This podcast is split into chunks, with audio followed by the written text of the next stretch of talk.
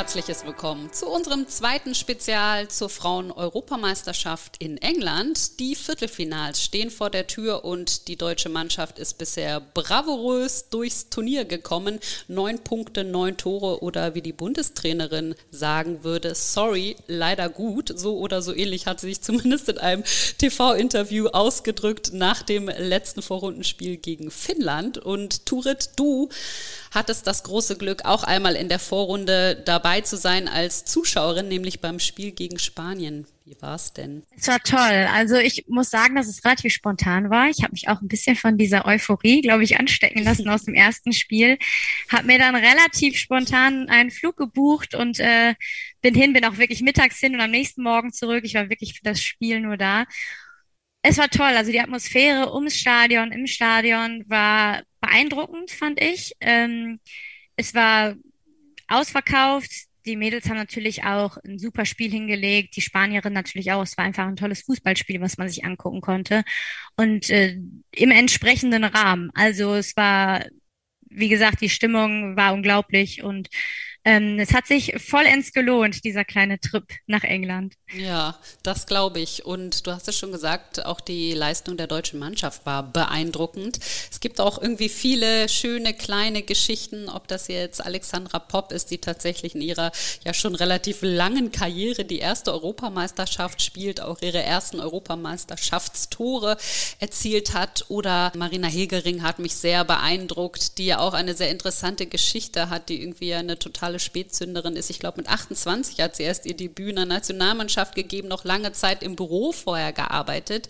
Gibt so für dich ähm, Spielerinnen, auch wenn das natürlich wirklich eine total Kollektivleistung immer war, ähm, ja, die so ein bisschen herausstechen oder wo du sagst, das hat mich vielleicht für die Spielerin persönlich sehr gefreut? Ja, wie du schon sagst, auf jeden Fall Poppy natürlich, die auch ähm, auch eine schlimme Saison hinter sich hatte, die, die größte Zeit der Saison mit einer Knieverletzung ausgefallen ist, die sogar noch vor dem ersten Spiel Corona hatte, die wirklich, da ist wirklich vieles eigentlich entgegen ähm, gelaufen. Und dass sie sich jetzt so zurückmeldet und jetzt in jedem der Vorrundenspiele auch getroffen hat, das ist sensationell. Und Poppy ist eine Spielerin, der man das auch total gönnt, weil das einfach eine sehr bodenständige Person ist, jemand, der immer für alle da ist. Und ich, ich glaube, es ist auch an der Zeit, dass es ihr auch mal ja irgendwie zurückgezahlt wird dass sie sich so äh, in dieses Turnier äh, gespielt hat, ist natürlich klasse. Ich meine, es ist natürlich auch ein bisschen bedingt dadurch gewesen, dass Lea leider ausgefallen ist, Lea Schüller mit Corona. Aber das war dann eben auch das Schöne, was wir auch im Vorfeld in der ersten Spezialfolge schon angesprochen haben, dass, dass wir so einen breiten Kader haben, dass wir fast jede Spielerin eins zu eins ersetzen können. Und ähm, das hat sich da gezeigt. Und du hattest ja auch gesagt, Marina, äh, ja, ich glaube, das ist auch nochmal so die Krönung ihrer, äh, ihrer Karriere. Ich meine, die ist noch nicht vorbei, aber es ist auf jeden Fall ein Highlight und ist ja auch irgendwie viel im Vorfeld darüber gesprochen worden, war es richtig, sie mitzunehmen oder nicht. Und ich fand es einfach ein, ein sehr tolles Zeichen, dass sie dann beim Spiel gegen Spanien auch Spielerin des Spiels worden ist, was vielleicht auch so ein bisschen die ganze Mannschaftsleistung repräsentiert, aber auf jeden Fall auch ihre Qualitäten unterstreicht und ähm, ist ihr auch einfach nur zu gönnen. Es war einfach, es sind tolle Geschichten, die diese EM geschrieben werden. Ja, und vor allem die gesamte Defensive kann man sagen. Ne? Also gerade gegen Spanien wurden sie hart geprüft, aber sie haben das wirklich bravourös gemeistert und wie du gesagt hast, es war ja nicht nur Marina, sondern auch Felicitas Rauch, die spät auf die Position gekommen ist oder eine Kati Hendrich, ähm, wo man nicht so ganz sicher war, weil sie auch einfach noch nicht so oft zusammen gespielt haben in dieser Kombination. Aber es war also absolut souverän, oder? Total. Also es war wirklich überzeugend. Jedes Spiel ähm, auf seine Art und Weise. Im ersten Spiel dieser Power-Offensivfußball, dann im Spanien-Spiel dieses kollektive Verteidigen und äh, die Tore ähm, machen mit ganz wenigen Chancen. Also ich glaube, die, die deutsche Mannschaft hat wirklich gezeigt, dass sie dass sie in allen Bereichen ihre Qualitäten hat. Und das ist ja auch das, was wir uns vorher oder worüber wir vorher im Vorfeld auch gesprochen haben. Sie haben die Qualität, können sie sie auf den Platz bringen und jetzt haben wir gesehen in den ersten drei Spielen, sie konnten es. Und jetzt ist die Frage, ähm, oder beziehungsweise jetzt kommen natürlich diese, die ganz interessanten Spiele.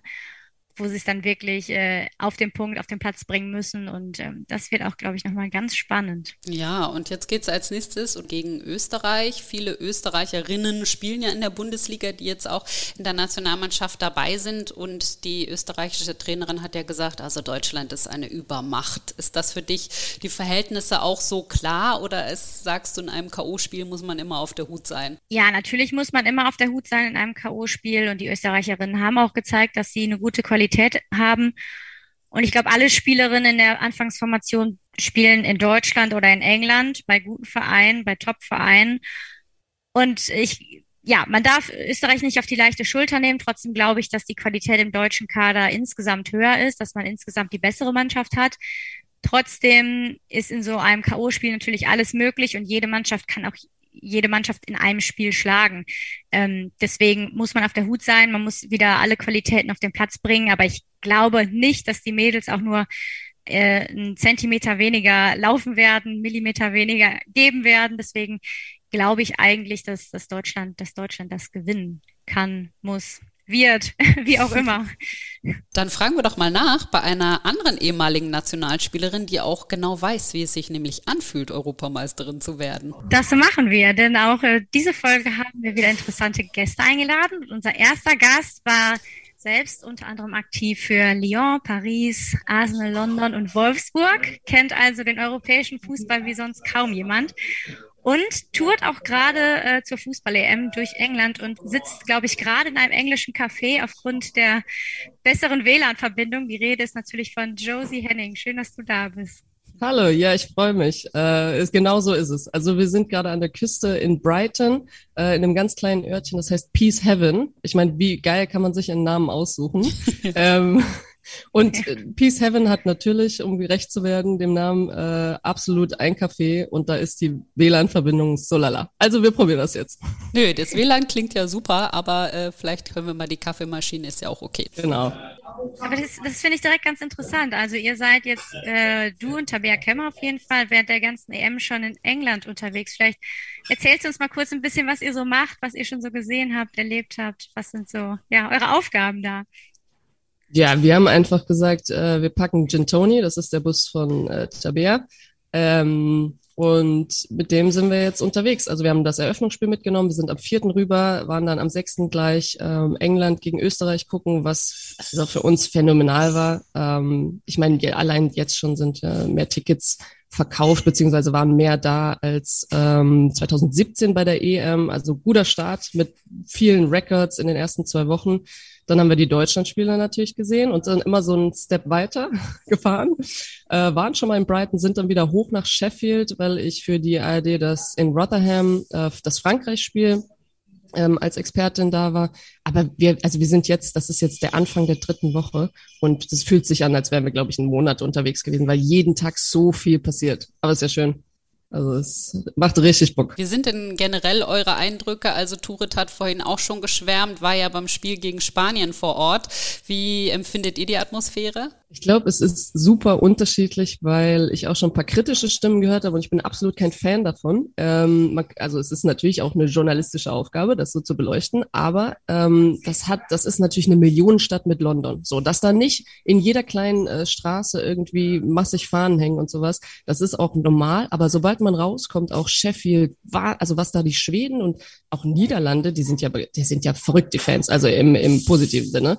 Ähm, wir waren jetzt beim, beim äh, Schweiz-Spiel gegen die Niederlande und die haben ja einfach mal, ich habe gedacht, ich höre ich hör einen Kölschen Song. Also das war ganz klar ein Kölle-Song, FC-Song und die haben den einfach umgedichtet und haben dann Oranje hinten dran gesungen und äh, tanzen da links und rechts. Also das muss man sich mal angucken. Wirklich, die, also da ist die Stimmung da, absolut. Also ich kann nur das Gegenteil behaupten, weil überall, wo wir waren, war Stimmung. Und wir waren auch in einem Pub in äh, Brighton, haben England das 8-0 gesehen. Also ich kann das äh, also absolut von der anderen Seite eigentlich. Also habt ihr auch äh, aus vielen Nationen, würdest du sagen, es gibt eine Nation, die die meisten oder besonders viele Fans mitgebracht hat? Oder ja, wie ist da so dein Eindruck? Also beim ersten Spiel ähm, von Deutschland habe ich gedacht, okay, das ist hier 95 Prozent äh, Dänemark. So, das war äh, absolut, da waren wir in der Unterzahl. Dann beim zweiten Spiel habe ich gedacht, oh, jetzt sieht schon besser aus, finde ich schon ganz cool. Ähm, Und das wird immer besser und das ist ja auch normal, weil so ein Turnier ja anlaufen muss. Und was ich faszinierend fand, wir haben uns mit Tatjana Henny ähm, unterhalten von der Schweiz. Ähm, die hat gesagt, wir haben das erste Mal 1000 Traveling Fans und für die Schweiz ist es unglaublich ähm, wertvoll. Also das ist toll.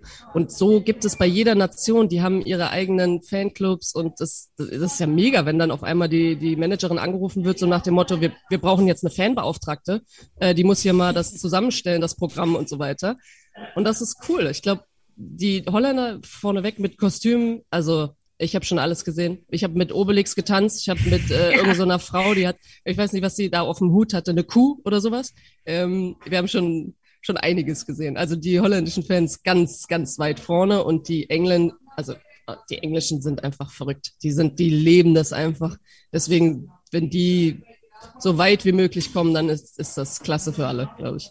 Mhm. Ohnehin ist ja der Frauenfußball gefühlt so ein bisschen familiärer, auch von den Leuten, die quasi ins Stadion kommen. Also viele Familien, auch jüngere Leute, Frauen natürlich. Ähm, auch die Nationalmannschaft wird ja von vielen Angehörigen sozusagen begleitet. Ich weiß gar nicht, die Eltern von Julia Gwynn habe ich gesehen, sind ja auch immer im Camper unterwegs. Habt ihr da schon mal neben denen geschlafen, irgendwie auf dem Platz? Oder? Also was wir gemacht haben, ist, äh, wir haben vor dem Hotel, vor dem Mannschaftshotel von den Mädels äh, gestanden eine Nacht und waren am Abend mit, äh, haben uns mit Poppy und mit Almut getroffen und ähm, wir haben, haben mal am, naja, sagen wir mal, am eigenen Leib erfahren, dass das eine Einflugschneise ist und auch, dass es indische Hochzeiten dort gibt, weil das haben wir alles mitbekommen. Ähm, also das stimmt. Äh, aber die haben sich ja mittlerweile dran gewöhnt und das war ja auch vorher klar, bevor man so ein Hotel bezieht. Ähm, ja, also wen ich noch gesehen habe, war Linas äh, Mutter, die ist auch vor Ort mit äh, ein paar Mädels. Also ich glaube, da ist schon gute Unterstützung. Ja, der Family and Friends Blog war gut gefüllt. Das habe ich auch beim Spiel äh, gemerkt. ja, und das ist ja auch schön. Also wir haben jetzt zum Beispiel auch beim äh, Schweizspiel haben wir Kim gesehen, äh, Kulik, die für so ein bisschen Scouting, ich glaube, die teilen das äh, sich so ein bisschen auf, was ja auch voll Sinn macht. Also jetzt rein aus der äh, Trainerperspektive bei so einem Turnier hinzureisen und zu sagen, okay, du mal eine Woche, ich mal eine Woche. Ich glaube, Ralf Kellermann ist wahrscheinlich alle vier Wochen da, ist auch okay. Ähm, ja, aber das so zu betrachten. Ne? Also wir gehen da jetzt so halb als Fans, aber auch, wir wollen ja auch ein bisschen die Debatte in verschiedenen Richtungen führen. Also ob jetzt Equal Pay oder es gibt ja noch ganz, ganz viele andere Sachen. Aber natürlich ist es für viele Mannschaften auch dann eine Möglichkeit, Trainer hinzuschicken, Co-Trainer, Ex-Nationalspielerinnen, um so ein bisschen Scouting zu betreiben. Vielleicht können wir an dieser Stelle das auch nochmal mit den Hotels ein bisschen erklären, weil ich bin mir sicher, dass das nicht alle wissen.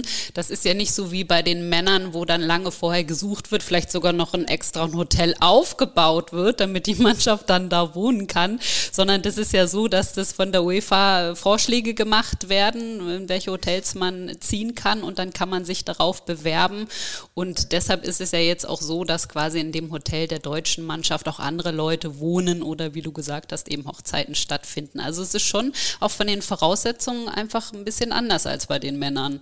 Ja, ähm, ich glaube, was die Hotels anbelangt, da würde ich mich nicht so weit rauslehnen, weil ich glaube, dass die ähm, auch selber sich das aussuchen können. Also die, die Hotels werden vorgeschlagen von der UEFA. Und wenn ich absolut nicht zufrieden bin mit diesem Hotel, dann muss ich nicht in so ein Hotel mhm. gehen und okay. kriege trotzdem finanziell die Unterstützung für ein anderes Hotel, was ich mir aussuche. Ähm, ich glaube, dass das aber generell, wenn ich, so wie ich das jetzt mitbekommen habe, ja gerade in und um London jetzt nicht so einfach ist, da äh, ein abgelegenes Hotel, was abgeschottet ist. Im besten, äh, besten Fall hat man noch einen Flügel für sich alleine. Also das ist jetzt nicht der Regelfall. Und dass das natürlich dann auch finanziell, ähm, naja, dass das einfach mehr kostet, klar, natürlich. Aber ich glaube, das ist so, ehrlich gesagt, bisschen 50-50, wie bei allem. So Verband, äh, beziehungsweise Nationalmannschaft muss mit UEFA zusammenarbeiten und um, um irgendwie, ja, eine gute Kommunikation und trotzdem immer anpochen, äh, anklopfen, wenn was nicht in Ordnung ist, ähm, ist wahrscheinlich ein schmaler Grad für alle. Wenn ich da nochmal nachfragen darf, ganz kurz, weil ich äh, weiß das gar nicht, heißt die, die Mannschaften bekommen dann finanzielle Unterstützung von der UEFA bei, bezüglich der Hotels oder wie funktioniert das? Ja, genau. Also da werden, ähm, und das ist jetzt ein Punkt, ich glaube, da bin ich einfach nicht Expertin, aber da, da wird, da fließt Geld, äh, wie viel das ist und in, in welchem Rahmen, das ehrlich, ich wäre da voll dafür, dass wir mal ein Clean Sheet haben, wo das draufsteht und hier Fact Sheet, äh, so und so ist das. aber ähm, da, da wird auf jeden Fall was übernommen, ja. Ich weiß aber auch, dass äh, das Hotel, wo die äh, deutsche Nationalmannschaft jetzt drin ist, da waren wir damals auch äh, 2019, äh, als wir in Wembley gegen England gespielt haben, auch schon drin. Das heißt, äh, man hat schon Erfahrungswerte mit dem Hotel auf jeden Fall gesammelt und ich weiß, dass das ganz gut war. Aber ja, es liegt genau auf der in der Einflugschneise von London Heathrow. Das heißt, man hört schon die Flugzeuge äh, den ganzen Tag äh, überm Kopf. Aber grundsätzlich war es ein gutes Hotel und man muss ja natürlich auch immer gucken, wie sind die Fahrtwege, ne? weil man möchte natürlich auch so das Hotel gelegen haben, dass man nicht unbedingt am Spieltag anderthalb Stunden zum Spiel fahren muss, sondern es muss ja auch alles logistisch ganz günstig liegen. Ne? Absolut, absolut. Und ich glaube, das ist halt wie du gesagt hast, das ist ja was, was die, was die Spielerinnen sagen. Also die Spielerin überlegt nicht als erstes, okay, haben wir da Flugzeuge über dem Kopf, sondern wie lang fahre ich zum, zum Trainingsplatz, wie lang fahre ich zum Stadion, weil das ist das, was dir letztendlich dann die Energie raubt, wenn du irgendwie zwei Stunden unterwegs bist, am besten noch mit Stau oder was weiß ich was. Soll ja in London schon mal vorkommen, das Stau. kann, das schon mal, kann schon mal vorkommen, ja. Ganz perfekt wird man es wahrscheinlich nie treffen. Ich erinnere mich irgendwie an die WM in Frankreich. Da waren wir auch äh, immer mit der Mannschaft im Hotel, weil wir die Mannschaft für die FIFA begleitet haben. Und da gab es ein Hotel, das war wirklich sehr schön mit Golfplatz und so, mit Teichen, aber es gab echt eine Froschplage. Also sobald es dann dunkel wurde, ja, dann nichts zugleich, Turit, haben die dann losgelegt. Das war immer ein Konzert da jeden Abend. Abend. Also das war wirklich der Wahnsinn. Das Problem daran war auch, es war so warm, dass wir Klimaanlagen laufen äh, lassen mussten. Die waren aber, es waren portable Klimaanlagen. Das heißt, man musste das Fenster auflassen, um den Schlauch der Klimaanlage nach draußen zu leiten. Sprich, man konnte das äh, äh, Gequake der Frösche auch nicht aussperren. Also es, ja, es, es war Wahnsinn. schwierig, aber es, es hat irgendwie funktioniert, ja. Ja, und jetzt hab das mal auf der Liste zu, wonach du ein Hotel aussuchst. Froschplage, ja oder nein? Ja, wie sieht das aus? Nein, also absolut. Ich glaube, das ist einfach so ein, so echt so ein Learning. Ähm, aber wenn man mal sieht, weil du brauchst ja einfach Leute, die sich, und nicht ehrenamtlich, aber die sich drum kümmern können, die sagen, okay, das ist mein Job und nicht, das ist der Drittjob, den ich habe, neben Media oder was weiß ich was, hier ordentlich was auszusuchen. Und äh, das, ich glaube, das ist mit 60, also mit einem, wo der Staff jetzt schon dreimal so groß ist wie, wie die Spielerin-Anzahl, äh, das ist schon okay. Und trotzdem gibt es ganz, ganz viele Punkte, wo man einfach sagen kann, ja, aber vielleicht wäre ein zweiter Kit-Manager, ja, der, dass das nicht an einer Person hängt, vielleicht auch irgendwie ein bisschen stressfrei für den einen, der dann schon fast vom Burnout ist. Also ich glaube, da gibt's trotzdem noch ganz, ganz viele Sachen, wo man sagen kann, ja, dankbar für das eine, und trotzdem anklopfen für das andere und das nächste. Aber bis jetzt konnte der deutschen Mannschaft ja nichts anhaben. Also es war sehr souverän in der Vorrunde. Und ich habe es ja schon erwähnt, du weißt ja, wie es ist, Europameisterin zu werden. Du bist auch Olympiasiegerin. Und ich habe das gestern nochmal alles nachgeschaut und war wieder zutiefst beeindruckt. Habe ich Turit auch schon ähm, gerade erzählt. Viermal hast du die Champions League gewonnen mit drei verschiedenen Vereinen. Viermal deutsche Meisterin, Pokal, französische Meisterin, Pokalsiegerin auch in Frankreich. Ich weiß gar nicht, ob ich irgendwas äh, vergessen habe, wahrscheinlich noch. Ähm, du bist also natürlich auch eine sehr gute Expertin, um die Leistung der deutschen Mannschaft einzuschätzen. Wie hast du die Mannschaft gesehen in der Vorrunde? Und natürlich, was erwartest du dir jetzt auch noch für die, für die kommenden vielleicht drei Spiele? Also ich glaube, wenn man ganz vorne anfängt, dann habe ich ja mitbekommen, dadurch, dass ich einfach noch mit vielen befreundet bin, wie das, wie die ganze na sagen wir, Vorbereitung, die ja eigentlich die WM-Quali war, äh, die Vorbereitung losging und dass man da sich als Team echt zusammenraufen muss und zusammenfinden muss. Und da hat ganz vieles noch nicht gestimmt. Und was aber gut ist, ist sowas wie gegen Serbien zu verkacken. Sorry, dass ich das jetzt so sage, aber halt einfach, dass es mal nicht läuft. Und dann musst du überlegen, okay, was machst du? Raufst du dich zusammen? Und genau in diesen Scheißsituationen, ja, also wenn es mal wirklich nicht läuft, dann lernst du ja irgendwas. Und nur dann verbessert sich irgendwas. Wenn alles tutti frutti ist, dann, dann wächst du ja nicht zusammen als Team. Und ich glaube, das hat der ganzen Mannschaft gut getan. Und jetzt merken sie, dass sie da eigentlich vorwärts gekommen sind. Also diese ersten, also ist ja Wahnsinn, aber diese Gruppenphase so durchzumarschieren und auch, ähm, ich sage jetzt mal, Deutschland ist schon ein kritisches Land, ja. Also wir sind schon immer gut dabei, rauszufinden, was jetzt aber dann doch nicht so lief, obwohl wir einfach klar gewonnen haben und dass das auch gut wäre, wenn wir nochmal einen von Bug äh, kriegen, habe ich irgendwo gehört. Das ist also sowas ist ja auch komplett Schwachsinn.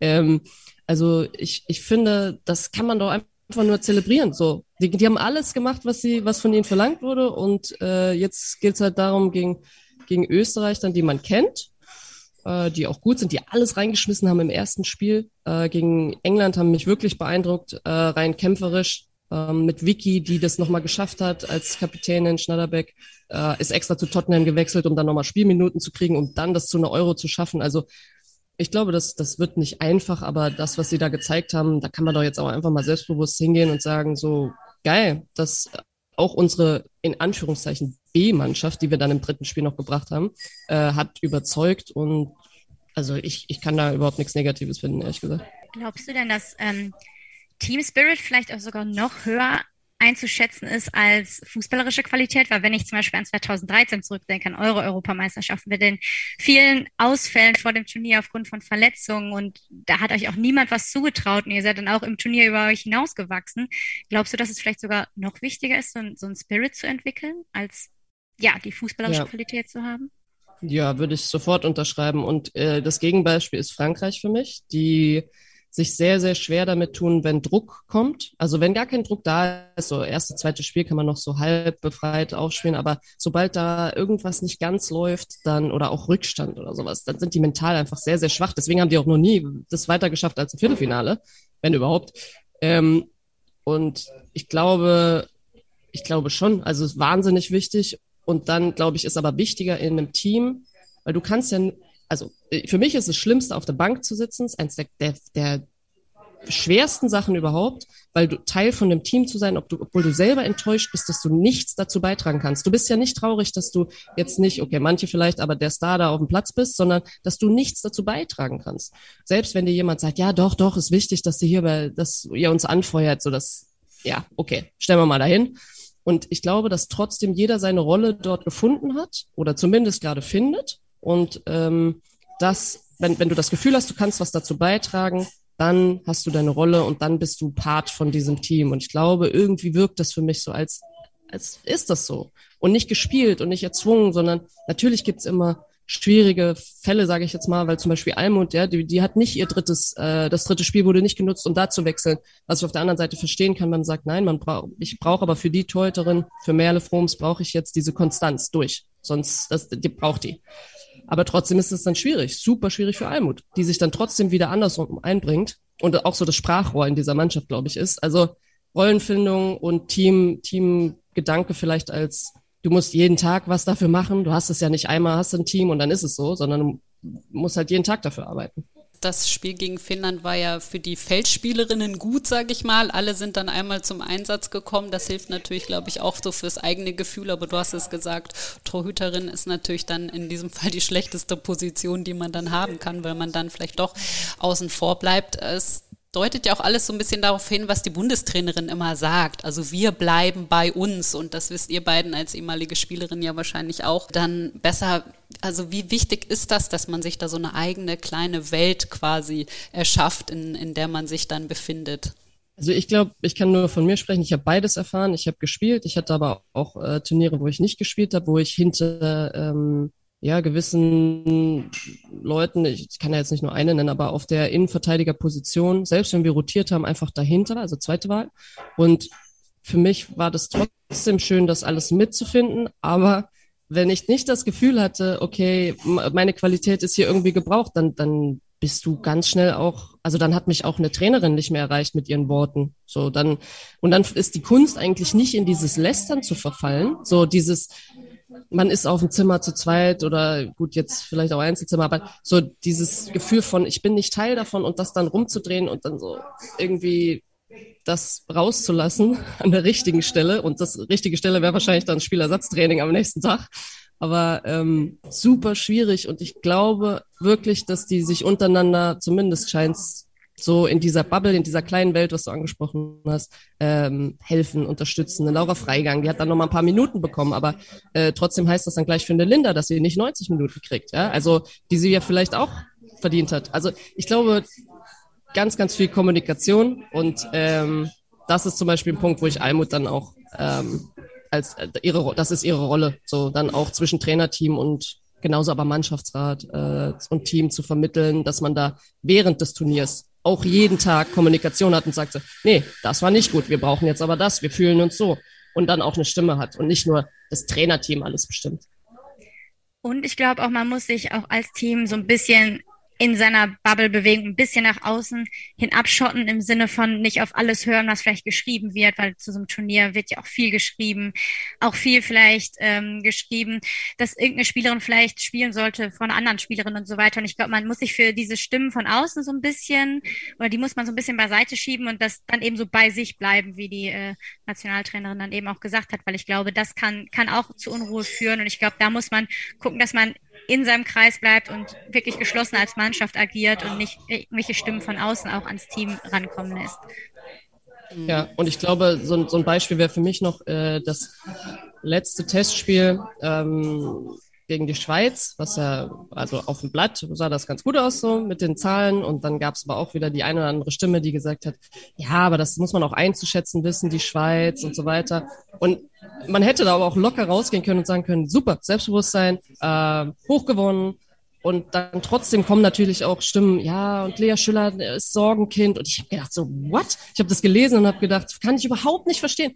Wir schicken die, unsere Mädels darüber, dass die das rocken. Und dann zu sagen, die hat noch nicht mal ein schlimmes Spiel gemacht oder gespielt. Äh, und, und dann zu sagen, ja, okay, wir wollen diesen einen Punkt finden, der kritisch ist. Das ist Deutschland und nicht das und das alles läuft gut und jetzt schicken wir die darüber und jetzt sollen sie halt mal machen. Und dafür feiere ich ganz viele andere Länder, dass sie das können. Aber manchmal zeichnet uns das halt aus, aus dass wir dann diszipliniert und kritisch und äh, ja. Aber trotzdem, für mich sieht es so aus, als hätten sie Spaß und ähm, kommen deswegen auch so gut durch diese Runde da erstmal.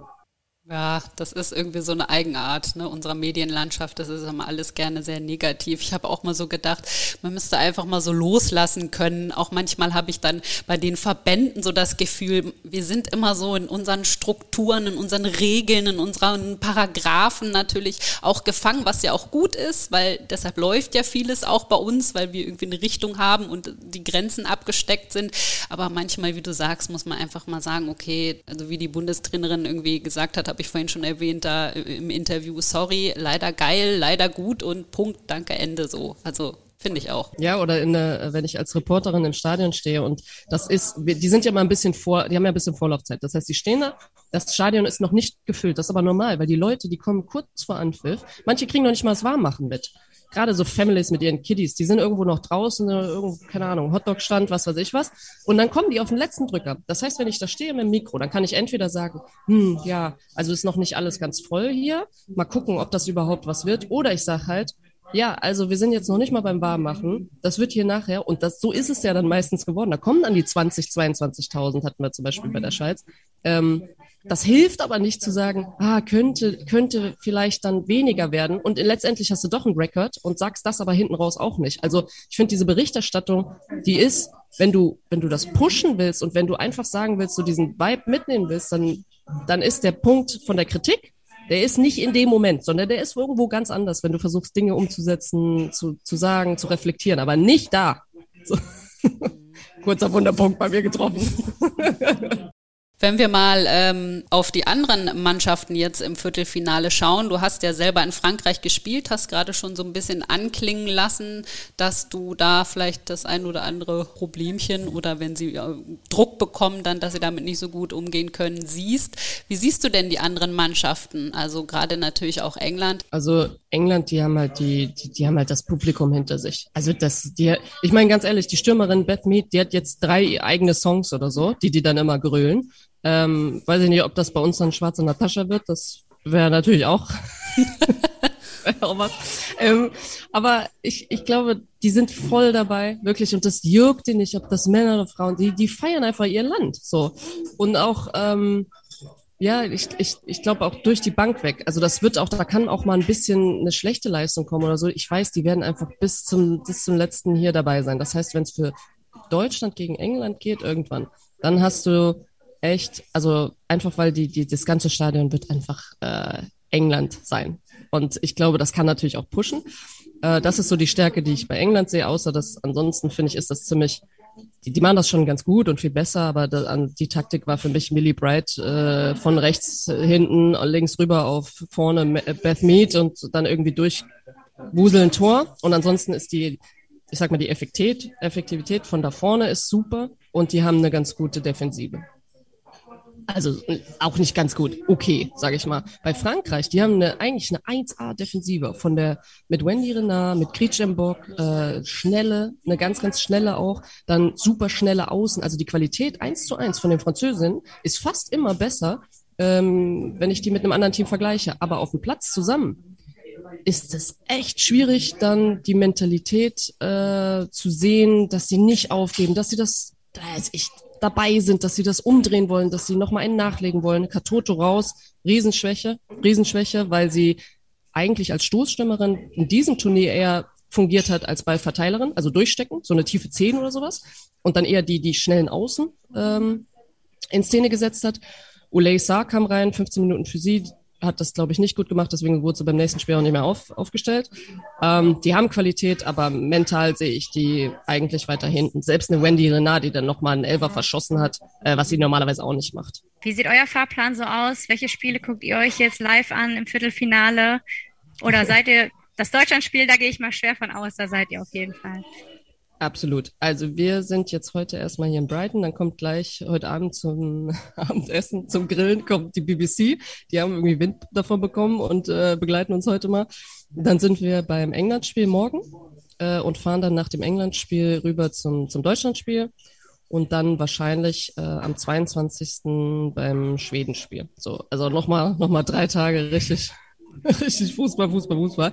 Aber es ist ja schön. Und vor allem bin ich erstmal auf heute gespannt, ähm, das, äh, morgen das England-Spiel, weil das auch schon, ja, das, das wird krass, glaube ich, im Stadion. Und auf Österreich, Deutschland freue ich mich sowieso. Also geht gut weiter.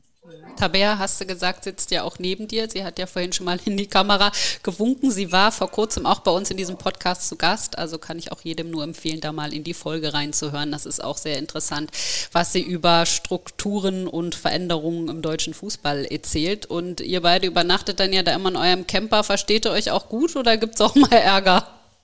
Ja, das, das wäre ja absolut nicht möglich. Also wenn du da, glaube ich, nicht die kleinsten Marotten von der anderen so sein lässt, wie sie halt einfach sind, no chance. Also von daher äh, haben wir uns, glaube ich, bisher ganz gut zusammengerauft. Wir sind mittlerweile der Meinung, dass wir im Bulli sogar besser schlafen als in irgendwelchen Hotels. Jetzt haben wir hier, heute Morgen ist echt Hitze, also wir haben ja 30 Grad, aber deswegen haben wir gesagt, wir fahren nochmal kurz ans Meer und genießen das hier auch nochmal. Ähm, ja, also bisher schlagen wir uns ganz gut. Und ich würde gerne noch einmal fragen, du hattest äh, vorhin, als wir kurz äh, vor unserer Aufzeichnung sozusagen gesprochen haben, auch erzählt, dass du Ambassador bei der UEFA bist. Also was genau sind da deine Aufgaben? Was machst du da? Also ich habe im Anfang des Jahres haben wir gesagt, wir machen eine, eine, Ausstellung zusammen, weil eigentlich gibt es kunsttechnisch wenig ähm, Begleitprogramm, sage ich jetzt mal Rahmenprogramm. Und äh, bei den Männern auch. Und wir haben gesagt, so lass uns doch einfach was auf die Beine stellen. Jetzt haben wir eine Female Art Show, die ausgestellt wird an verschiedenen Orten, also in Lay, in London, verschiedene.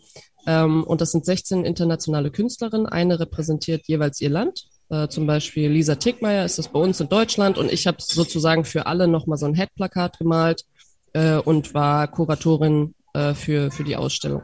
Das ist schön, weil das gab's noch nicht und ich feiere immer Sachen, die es noch nicht gab, die man dann mitgestalten darf. Ähm, und das andere ist die Ambassador-Rolle, dass man wirklich vor Ort ist und ja ins Gespräch kommt. Das ist es so ein bisschen die.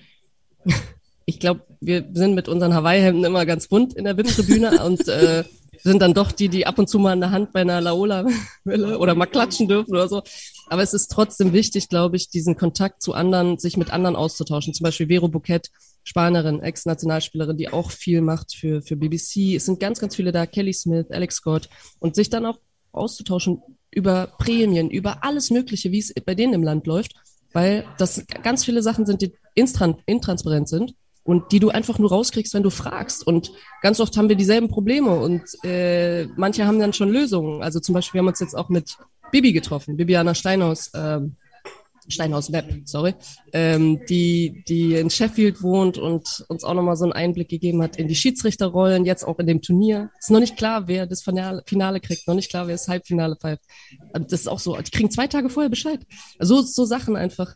Ähm, das macht mega Bock. Sehr schön. Also du, Kunst ist ja auch deine Leidenschaft, ne? Du malst selber. Das müssen wir, glaube ich, an dieser Stelle nochmal erwähnen für die Leute, die es nicht wissen. Ja, Turit, ich glaube, äh, als letztes bleibt uns eigentlich nur noch die Frage, weil äh, Josephine muss es ja wissen, ob Deutschland jetzt Europameisterin wird, oder? Absolut. Was eine Frage. Da haben wir es doch schon von Positivität gehabt. So. Ja, nur, nur so kannst du rangehen. Gut, äh, dann können wir das ja so festhalten. Und äh, wir halten die Augen offen, dass wir euch beiden dann an euren Hawaii-Hemden vielleicht beim Spiel gegen Österreich erblicken. Ja, ja ich glaube, wir könnten noch Stunden weiter quatschen. Ja. Das ist wirklich interessant. Ihr erlebt da sehr viel. Und vielleicht haben wir ja wann anders nochmal die Gelegenheit. Ähm, aber danke, dass du dir die Zeit heute für uns genommen hast zwischen all den Terminen und Spielen. Äh, hat uns sehr gefreut. Hat sehr viel Spaß gemacht. Und äh, ja, also ich, Turit, ich denke mal, wir sehen uns auf jeden Fall, oder? Und ähm, dann bin ich gespannt, wer, wer bei euch da noch so zu Gast kommt und so. Ja, ja. also unbedingt gerne mal reinhören und ähm, Genau, vielen Dank. Grüße an Tabea. Ich habe, glaube ich, gerade gehört, der neue Latte Macchiato ist auch schon fertig. Also viel Spaß euch beiden noch im Café. Danke. Tschüss. Danke, danke. Ciao.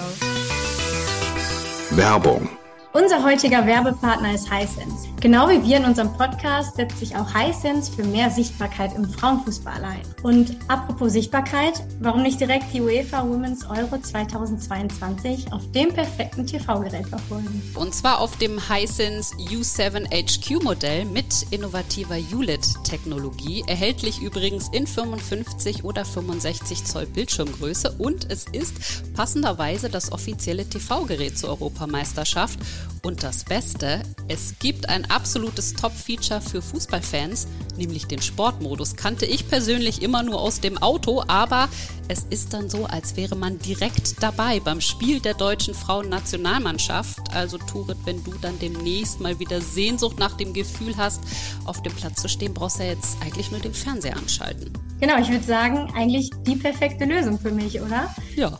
Weitere Infos, weitere Infos gibt es übrigens auf www hisense.de.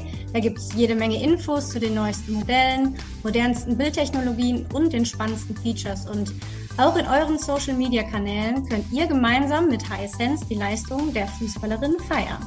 Genau, und zwar unter dem Hashtag Remember the Name. So schaffen wir gemeinsam mit Hisense mehr Aufmerksamkeit für die Leistungen der weiblichen Fußballstars. Werbung auch in unserem zweiten Spezial wollen wir wieder den Kicker mit ins Boot holen und das in Person von Kicker-Reporter Paul Bartmus. Schön, dass du da bist, Paul. Hallo. Hi, ich freue mich auch. In der letzten Folge haben wir mit Gunnar Meggers gesprochen, der quasi die deutsche Mannschaft auf Schritt und Tritt verfolgt und jetzt natürlich noch ein bisschen länger in England bleiben darf. Du hast so ein bisschen mehr den Überblick über das Gesamtgeschehen, warst beim Eröffnungsspiel und wirst jetzt auch wieder bei den Viertelfinals vor Ort sein. Mal so ganz grob gefragt, was sind denn deine Eindrücke von diesem Turnier? Turnier, jetzt wo die Vorrunde abgeschlossen ist? Ja, das Turnier ähm, ist, glaube ich, äh, sehr stimmungsvoll gestartet beim Eröffnungsspiel. Da war ich ja eben vor Ort.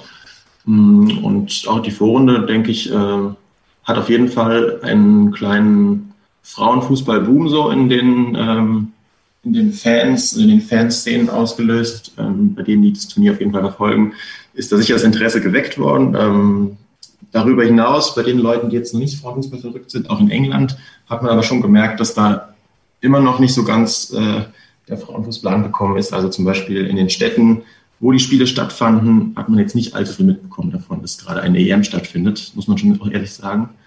Es gab zum Beispiel in Manchester eine Fanparty am Tag davor. Ähm, da sind aber auch Leute rumgelaufen, die gar nicht wussten, ähm, um welchen Sport es eigentlich geht, habe ich mitbekommen. Was? Also, ja, also äh, geteilt. Also in den Stadien und direkt vor den Stadien echt ähm, eine gute Stimmung und ähm, viel Vorfreude.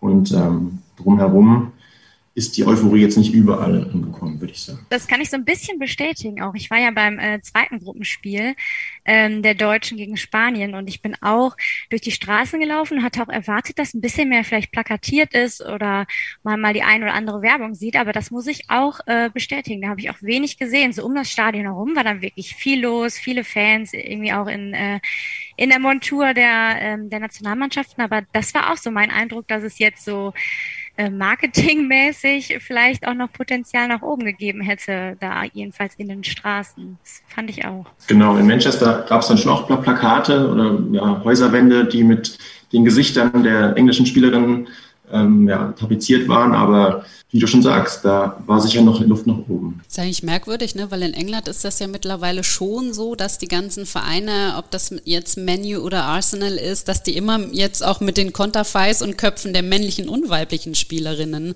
dann irgendwie Werbung machen, wenn sie irgendwas plakatieren. Also hätte ich schon erwartet, dass da irgendwie auch großflächig sozusagen zu sehen ist, dass das Turnier stattfindet. Ähm, wenn wir es mal sportlich betrachten, was erwartest du dir denn jetzt für die Viertelfinals? Ich habe erstmal große Lust auf England gegen Spanien als erstes Viertelfinale, weil ich glaube, das wird das äh, erste oder das zweite, je nachdem, ob man jetzt Deutschland, Spanien schon dazu zählen wollte, ähm, das erste richtige Topspiel und ist auch gleich ein K.O.-Spiel. Mm, da bin ich sehr gespannt, wie das abläuft. Die Engländerinnen sind ja durch die Vorrunde gefegt. Ähm, Torverhältnis 14 zu 0. Ähm, haben wirklich auch die Leute begeistert. Gerade gegen Norwegen das 8 zu 0 bleibt natürlich in Erinnerung. Und die Spanierinnen ein bisschen unter ihren Ansprüchen, sicherlich. Gegen Deutschland hat man sich vielleicht ein bisschen mehr erwartet, auch gegen Dänemark, nur ein mageres 1 zu 0. Aber auf dem Platz, was sie so gezeigt haben, das war trotzdem äh, ja, großer Fußball, könnte man sagen, bis zum Tor, bis zum 16er. Also sehr viele Ballstaffetten und ähm, ja, technisch sehr, sehr gut anzuschauen. Und ich bin gespannt, wie England dann eben, die bislang sehr viel über Ballbesitz kommen, jetzt gegen Spanien das dann äh, handeln können, ja, weil ähm, Spanien eben den Ball vor allem haben wird. Und ähm, danach Deutschland gegen die Österreicherinnen. Da erwarte ich ein recht einseitiges Spiel tatsächlich. Kann mich auch täuschen, aber ähm, was bislang zu sehen war, ist, Deutschland ähm, hat überhaupt keine Probleme in diesem Turnier. Ist richtig gut reingekommen und hat das jetzt auch bis zum dritten Spiel so behalten, diese Form. Und die Österreicherinnen sind vor allem defensiv sehr stark, aber wenn man sie einmal geknackt hat, das ist natürlich das, Team der, ähm, das Ziel der Deutschen, ähm, möglichst früh vielleicht das 1 zu 0 zu schaffen, dann ähm, wird es den Österreicherinnen schwerfallen, selbst Tore zu erzielen, denke ich mal. Und ähm, ja, dann die Schwedinnen haben auf jeden Fall auch eine starke Hinrunde, eine starke Vorrunde gespielt, sind sehr stark ähm, in, in Standards, hat man jetzt wieder gesehen ähm, beim letzten Vorrundenspiel. Dann haben sie, glaube ich, vier Tore nach Standards geschossen. Da muss man sie auf der Rechnung haben. Ähm, die sind für mich auch Favorit äh, für einen Platz im Halbfinale und würden ja dann, falls England oder Spanien eben das äh, Halbfinale erreichen, schauen, dass sie da einem der großen Favoriten ein Bein stellen können. Und im Viertelfinale Nummer vier, also Frankreich gegen die Niederlande, gibt es für mich jetzt keinen direkten Favoriten. Also die Französinnen haben zwar bislang überzeugt, würde ich sagen. Aber die Niederländerinnen ähm, haben auch einen ordentlichen Kader und das sehe ich so auf Augenhöhe. Und äh, wer von beiden sich durchsetzt, dürfte dann, falls die Deutschen es auch schaffen, eben im Halbfinale auf die Deutschen treffen und da eher Außenseite sein. Ja, da haben wir schon eine gute Prognose fast für das gesamte Turnier bekommen.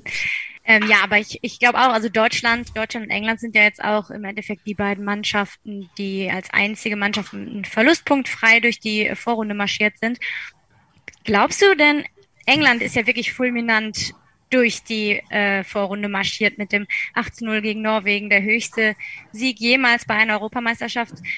Glaubst du denn, beziehungsweise wenn du ja die Spiele gesehen hast, glaubst du, es geht so weiter oder glaubst du, es kann auch ein gewisser Druck natürlich auch auf die Mannschaft jetzt erzeugt werden, weil jetzt eben die Erwartungen auch einfach viel höher sind, als sie vielleicht vor dem Turnier noch waren? Ja, der Druck ist auf jeden Fall da das habe ich auch schon äh, vor dem ersten Spiel gesehen, da war der Presseraum im Old Trafford so voll, dass da gar nicht mehr alle reingepasst haben. Ähm, also da war richtig Interesse und richtig Druck auch, glaube ich, auf den Spielerinnen. Die haben das auch gesagt. Also Leah Williamson, die Kapitänin, hat auf der Pressekonferenz auch gesagt, die spüren den Druck auf jeden Fall. Das sind keine Maschinen. Und ähm, auch wenn sie jetzt eben sich da jetzt so ein bisschen freigeschwommen haben, wird jetzt in den K.O.-Spielen sicher nochmal der Druck äh, erhöht werden. Und das kann beflügeln, muss aber nicht. Hm, jetzt gegen Spanien mal schauen, ja. Das äh, kann in beide Richtungen sich auswirken, dass man eben die, das Heimpublikum im Rücken hat. Ja. mal schauen, ist beides möglich.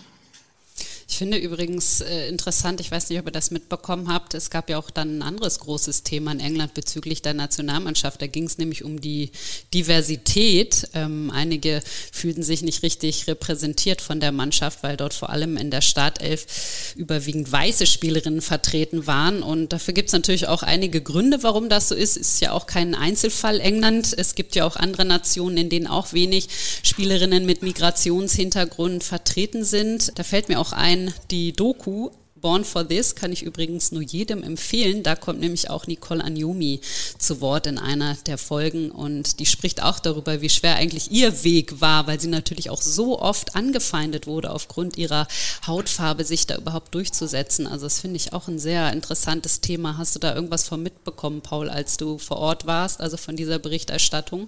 Tatsächlich wenig. Mir ist aber beim Eröffnungsspiel auch aufgefallen. Ich habe an die englische Nationalmannschaft der Männer gedacht und habe gedacht, das da gibt es schon eine gewisse Diskrepanz. Ähm, in der Startelf waren ähm, ja, elf weiße Engländerinnen und das ähm, ist bei den Männern ja seit vielen Jahren nicht mehr üblich, würde ich mal sagen. Also das ist ja sehr gut durchmischt. Ja, also ein Thema war es aber jetzt beim Öffnungsspiel, wo ich da war, überhaupt nicht. Wie ist das bei dir, Turit? Du als ehemalige Spielerin, wird sowas auch mal in den Vereinen diskutiert? War das mal in deinen Mannschaften irgendwie Thema? Ja, es ist immer mehr Thema geworden, würde ich sagen, weil ich habe äh, erstmal natürlich auch mit vielen Spielerinnen ähm, mit diversen Hintergründen zusammengespielt. Und ich weiß auch, dass es teilweise dann auch ähm, zur Sprache kam, weil es dann eben darum ging, dass vielleicht auf dem, auf dem Fußballplatz man ja auch ähm, manchmal ein bisschen lockerer miteinander redet und manchmal auch Sprüche gefallen sind, die vielleicht grenzwertig sind. Und dann Spielerinnen, glaube ich, in den letzten Jahren ähm, Spielerinnen mit zum Beispiel anderer Hautfarbe, anderer Herkunft erst in den letzten Jahren sich jetzt auch mal getraut haben zu sagen, finde ich gar nicht okay. Ich glaube, früher haben die es mal ein bisschen weggelächelt oder versucht ein bisschen wegzulächeln. Und ich glaube, dass aber mittlerweile auch in den Mannschaften Bewusstsein ähm, so langsam entsteht dafür, wie man miteinander umgeht oder ein Bewusstsein, dass, dass vielleicht bestimmte Sachen auch andere Menschen verletzen können. Und ich glaube, das ist, das ist halt das, was ich so aus Mannschaften mitbekommen habe. Und das ist, glaube ich, äh, so wie ich es mitbekommen habe, aber auf einem guten Weg, weil nur wenn man Dinge anspricht und vielleicht sagt, das sind Dinge, die mich jetzt auch irgendwie verletzen oder die so nicht gehen, dann kann ja auch ein, das, dann kann es dazu führen, dass eine, eine Veränderung ähm, im Bewusstsein gibt oder im Verhalten. Und ähm, das ist so das, was ich aus, aus Spielerperspektive in den letzten Jahren äh, vermehrt mitbekommen habe. Mhm. Ist natürlich auch gut, dass dieses Thema jetzt auch mal auf den Tisch kommt. Also es geht ja ohnehin um Sichtbarkeit, nicht nur von Frauen, sondern auch von anderen Themen, wie dann eben auch ähm, Diversität. Hast du denn, Paul, das Gefühl, auch wenn du das mal so ein bisschen vergleichst, die Berichterstattung hier in Deutschland und dann vielleicht in England, dass es da Unterschiede gibt? Also wir haben gerade schon so ein bisschen vorher auch mal darüber diskutiert. Also ich so aus dem Blick einer Fernsehjournalistin finde, es gibt schon viel Gutes, aber ich finde, es würde auch durchaus noch mehr gehen, wenn man man das mal vergleicht mit den Männerturnieren zum Beispiel. Und das Allerwichtigste ist ja eigentlich, dass es eben nicht nur temporär ist, sondern auch nachhaltig. Auch das ist ja immer wieder ein Thema, wenn dann die nächsten Länderspiele nach dem Turnier irgendwie im Herbst oder wann auch immer das ist, wieder um 16.05 Uhr am Freitag angepfiffen werden, dann, dann wird es natürlich schwierig mit der dauerhaften Sichtbarkeit. Ja, du sprichst die Anschlusszeiten schon an. Das ist sicher ein Thema, was ja auch die Nationalspielerinnen selbst bewegt hat und haben sich auch da schon zu geäußert. Ähm, das ist nach der EM sicher ein Thema, was man wieder forcieren müsste, dass da eben auch etwas Sichtbarkeit im Fernsehen und auch prominente Plätze im Fernsehen zu finden sind. Hm, was du jetzt noch gefragt hast zu der medialen Berichterstattung in England und in Deutschland. Äh, in England, wie gesagt, in der PK-Raum in Old Trafford, der ist immer noch in meinem Kopf, deswegen spreche ich dann nochmal an. Äh, der war sehr, sehr voll, da war sehr, sehr viel Interesse und auch in den Medien da auf den den Startseiten ähm, der ähm, großen Nachrichtenseiten äh, ist das auf jeden Fall sehr prominent gefahren worden. Das kann ich für den deutschen Seiten jetzt nicht uneingeschränkt sagen. Ich glaube, da kommt die deutsche Nationalmannschaft schon ähm, ja auch ganz gut weg, was das äh, Interesse der Medien angeht. Aber das Turnier insgesamt, glaube ich, könnte da schon noch deutlich mehr, mh, mm, deutlich mehr Aufmerksamkeit erfahren. Also da gibt es sicher noch Steigerungsbedarf aber man muss natürlich auch immer das Interesse der Zuschauerinnen und Zuschauer in Deutschland im Auge behalten. Ähm, und ja, die Einschaltquoten zu den deutschen Spielen äh, sind ja durchaus sehenswert, würde ich sagen. Die haben sich schon ähm, ziemlich nach oben entwickelt. Jetzt auch bei dieser EM, jetzt auch gegen Finnland zum Beispiel, obwohl es da sportlich um nichts ging, war das, glaube ich, die bestgesehene Sendung des Tages. Ähm, aber bei anderen Spielen ist das eben nicht immer der Fall. Also da muss man auch schauen, dass die Zuschauerinnen und Zuschauer ähm, das, das, Interesse auch mitbringen. Wobei ich jetzt sagen muss, wenn ich äh, mir eine Männer-EM oder WM im Fernsehen angucke, schaue ich mir auch hauptsächlich die deutschen Spiele als Zuschauerin an und ähm, dann sporadisch mal andere Spiele auch. Aber ich glaube, dass natürlich dann der Fokus speziell auf der auf dem eigenen Land, auf der eigenen Mannschaft liegt, ist ja wahrscheinlich auch ähm, ganz normal. Ein Stück weit schon, aber ich, ich kenne auch viele, viele Menschen und ja auch Zuschauer, die sich so eine ganze EM oder eine ganze WM anschauen, bei den Männern vor allem. Ähm, das ist, habe ich bei den Frauen jetzt noch nicht so oft gehört. Also ich wollte gerade sagen, ich bin schon echt so jemand, der dann alle Spiele guckt, weil ich das auch irgendwie interessant finde, auch, ähm, ich sag mal, neue Gesichter und Spieler zu entdecken. Man kennt natürlich immer so die großen Stars, aber auch nicht alle Spieler aus allen Nationen. Und das finde ich eigentlich immer sehr interessant. Deshalb bin ich da tatsächlich irgendwie bei jedem Spiel immer vor dem Bildschirm, auch jetzt bei der, bei der Europameisterschaft der Frauen. Und es ist, wie du sagst, es ist natürlich aber irgendwo auch ein Kreislauf, Interesse und, und Aufmerksamkeit Aufmerksamkeit auf der einen Seite, aber wenn es dann eben zu Zeiten zu sehen ist, wo keiner kann sozusagen, weil Arbeit, Schule etc., ist es natürlich schwierig. Ne? Also es ist irgendwie so ein Kreislauf, den man irgendwann mal durchbrechen muss, glaube ich, und erstmal mehr Aufmerksamkeit schaffen muss. Und dann kommt sicherlich auch mehr, mehr Interesse dazu. Okay, habt ihr noch irgendwas? Nee, ich bin rundum zufrieden. Ich glaube, ich weiß jetzt, äh, welche Viertelfinalspiele ich mir angucke. Gut, dann haben wir, hat Paul ja schon mal die Fernsehtipps sozusagen rausgehauen, dann sind wir ja bestens aufgestellt.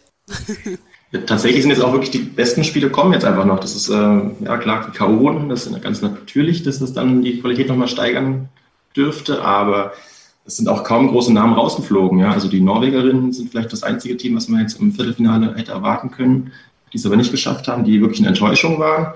Und sonst haben sich jetzt am Ende dann doch auch die Nationen durchgesetzt, die man erwartet hätte. Und deswegen kommen die Topspiele jetzt erst noch. Endlich, Crunch-Time sozusagen. Endlich, alles oder nichts Spiele.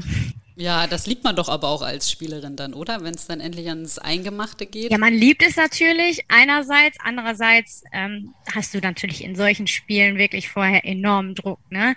Weil in der. Vorrunde ist es immer noch, wenn du mal einen Unentschieden hinlegst oder vielleicht knapp, knapp verlierst, dann weißt du, ich habe noch zwei weitere Spiele, um das vielleicht wieder gerade zu biegen. Aber in diesen Spielen, das ist, da musst du wirklich auf den Punkt, genau in diesem Spiel da sein, die ganze Mannschaft muss da sein und du musst das Ding gewinnen. Und ist natürlich enormer Druck, aber den möchte man ja irgendwo auch haben. Und natürlich sind das dann die Spiele, ja, an die man sich dann irgendwie im, Nachhinein auch am liebsten zurückerinnert und die einem am meisten geben als Sportlerin. Aber ist das denn, wenn es jetzt auch so gut gelaufen ist, quasi man mit einer weißen Weste äh, dann in die nächste Runde eingezogen ist, äh, fängt man dann vielleicht auch da mal an nachzudenken, dass es ja so gut gelaufen ist, weil es gibt ja auch Leute, die sagen, irgendwie es ist vielleicht zu gut gelaufen. Also ich, da, ich sehe nichts Negatives daran. Ich glaube, es kann dir nur ähm, dabei helfen, selbstbewusster auf den Platz zu gehen, in deine eigenen Stärken zu vertrauen, in die Stärken des Teams zu vertrauen. Ich glaube, dass das kein, keinerlei negative Auswirkungen aufs Viertelfinale hat. Ich glaube eher, dass man jetzt mit ganz breiter Brust in das Spiel gehen kann und weiß, dass man äh, Favorit ist und ähm, ja, auch dann versuchen, dieser Rolle gerecht zu werden. Sehr gut. Ich finde, das ist doch nochmal ein schönes Schlusswort für unser Gespräch. Vielen Dank dir, Paul, und äh, wir wünschen dir natürlich viel Spaß in England. Unser Neid ist dir sicher, dass du da vor Ort dabei bist. Wir haben nur den Platz auf dem Sofa, aber okay. Vielen Dank. Ja, ich freue mich auch drauf. Bis bald. Tschüss. Tschüss. Tschüss. So, Turit, dann würde ich sagen, wir sind durch für heute. Es war wieder sehr interessant. Vielen Dank fürs Zuhören auf jeden Fall an alle. Und jetzt bleibt uns eigentlich nur noch eins zu sagen: Daumen drücken für Deutschland. Wir drücken die Daumen und äh, wir glauben, dass es ganz weit gehen kann, oder? Absolut. Also vielen Dank und bis bald. Ciao.